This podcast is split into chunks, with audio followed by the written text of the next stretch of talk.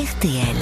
Entrée dans l'histoire. Bonjour, Laurent Laurent Deutsch. Deutsch. Bonjour Amandine, bonjour Yves. Aujourd'hui, nous sommes le 4 octobre 2023 et il y a 80 ans, jour pour jour, cher Laurent, un événement va marquer un tournant dans la Seconde Guerre mondiale et pourtant il est extrêmement méconnu. Que s'est-il passé le 4 octobre 43 Eh bien, ce jour-là, la Corse va être le premier département français libéré de l'occupation allemande.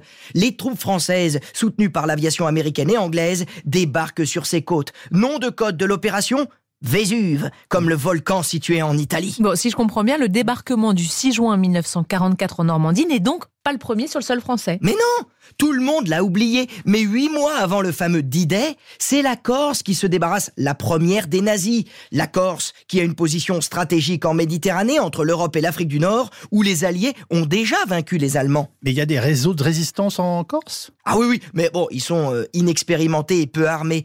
Heureusement, depuis Alger, les Français ont lancé une opération secrète. Son nom?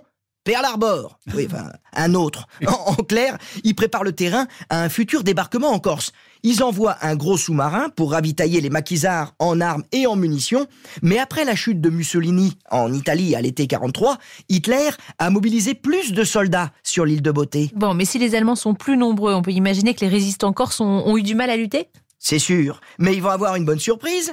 80 000 Italiens vont les rejoindre. Et oui, ceux qui ont occupé l'île et fait la guerre aux Corses jusqu'à la chute de Mussolini vont à présent se battre à leur côté. Alors, euh, pendant ce débarquement, où se trouvent les Alliés? Alors, les Alliés sont en Algérie et ils sont prêts à foncer. Mais il y a un homme qui refuse. Ah. Cet homme, c'est De Gaulle, le chef de la France libre. Il trouve que ce débarquement, c'est trop tôt, trop risqué. Mais son adjoint, le général Giraud, que les Américains préfèrent d'ailleurs à De Gaulle, il ne l'écoute pas et donne son feu vert au débarquement à Ajaccio de 6500 hommes. Le général de Gaulle qui a sans doute euh, peu apprécié que Giraud lui désobéisse, non? Ah ça c'est clair, et il aura sa revanche pour dégommer Giraud. Mais en attendant, pendant presque un mois, l'armée française, aidée par les résistants corses et par les Italiens, se bat contre les nazis, de Corte à Porto Vecchio en passant par Sartène, Bastia et Calvi, bien sûr. Ah oui, les combats bon. font rage. Et finalement, le 4 octobre 1943, les Allemands sont rejetés à la mer et la Corse est libérée.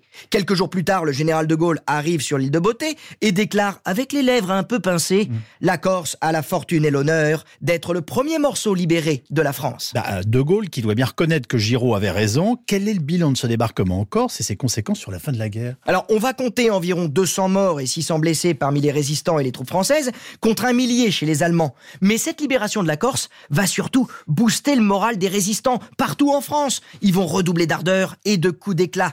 Quant à la Corse, elle va devenir la base numéro un pour le débarquement des Alliés en Provence en août 44, quelques semaines après celui de Normandie. Merci beaucoup, Laurent. À demain.